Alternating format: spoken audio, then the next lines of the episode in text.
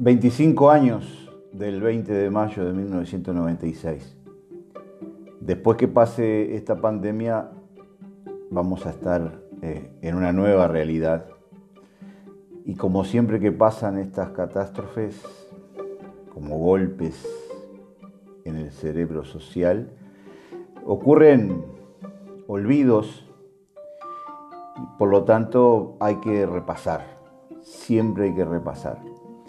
La fecha del 20 de mayo se tomó como referencia, símbolo, emblema, porque los asesinos del Plan Cóndor cometieron un magnicidio.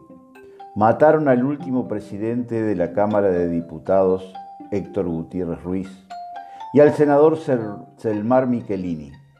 Además, mataron a dos militantes, Rosario Barredo y William Whittelow.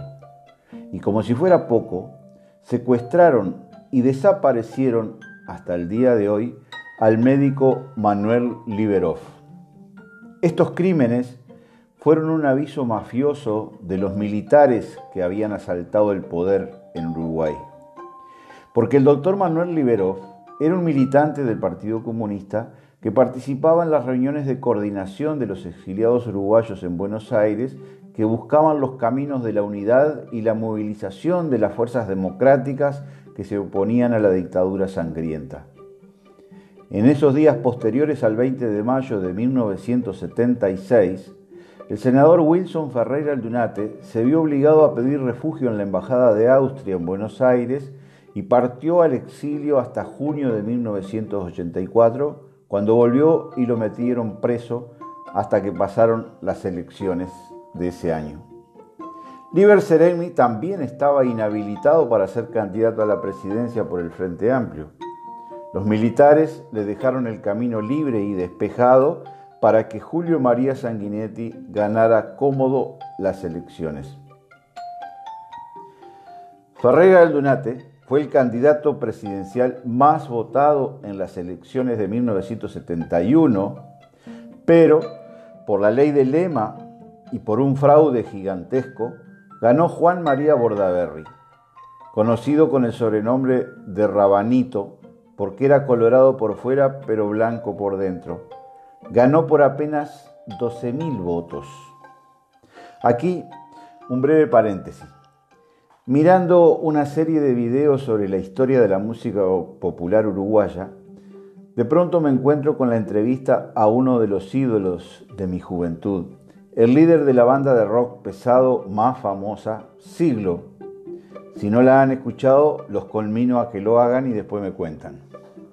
Resulta que trabajaba en la Junta Electoral de Montevideo como pasante y cuenta en esa entrevista de refilón, como quien no quiere la cosa, que asistió como testigo al inmenso fraude que le hicieron a Wilson en esas elecciones de 1971 urnas que desaparecían, más votos que votantes en algunos circuitos, y lo utiliza como argumento de las cosas nefastas que estaban ocurriendo en el país, que lo empujaron a él y a toda la banda a huir del Uruguay. Cierro el paréntesis aquí. Wilson firmó junto a Serenni un manifiesto contra la dictadura recién instalada. Salud patria, un millón de uruguayos están unidos. Un millón de uruguayos unidos, sin armas, produjeron la mayor manifestación contra la dictadura el 9 de julio de 1973, pero no alcanzó para evitar la dictadura.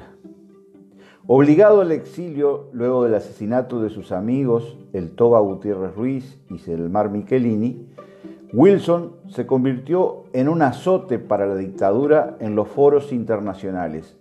Fue a todos los organismos de las Naciones Unidas y habló con presidentes, parlamentarios, convenció al Congreso de Estados Unidos de que aquí en Uruguay se violaban los derechos humanos salvajemente y consiguió que le retiraran el apoyo financiero al ejército uruguayo. Una de las frases que acuñó Wilson fue que Uruguay, su pueblo, estaba sufriendo la ocupación por parte de su propio ejército. El ejército uruguayo era un ejército de ocupación de su propio territorio. Así lo definía Wilson Ferreira Donate. El otro concepto que desplegó ante los gobiernos del mundo fue que Uruguay era la mayor cárcel de presos políticos en comparación con su población. Wilson, junto a su hijo Juan Raúl, fundaron, en alianzas con los dirigentes del Frente Amplio que estaban en el exilio, en particular con los comunistas uruguayos exiliados en México, la Convergencia Democrática en Uruguay, cuya finalidad era potenciar las denuncias y la solidaridad con el pueblo uruguayo en lucha contra la dictadura.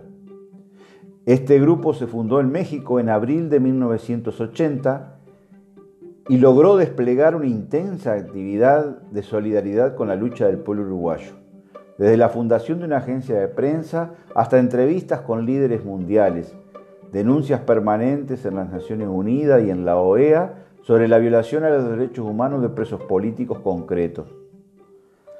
Recién revisé los datos de la biografía de Wilson en Wikipedia y resulta que la parte de su exilio ocupa apenas una frase y se saltea totalmente toda esta participación en la convergencia democrática que ayudó de manera decisiva a la unidad de pueblos y gobiernos para derrocar la dictadura cívica militar uruguaya sin disparar un solo tiro.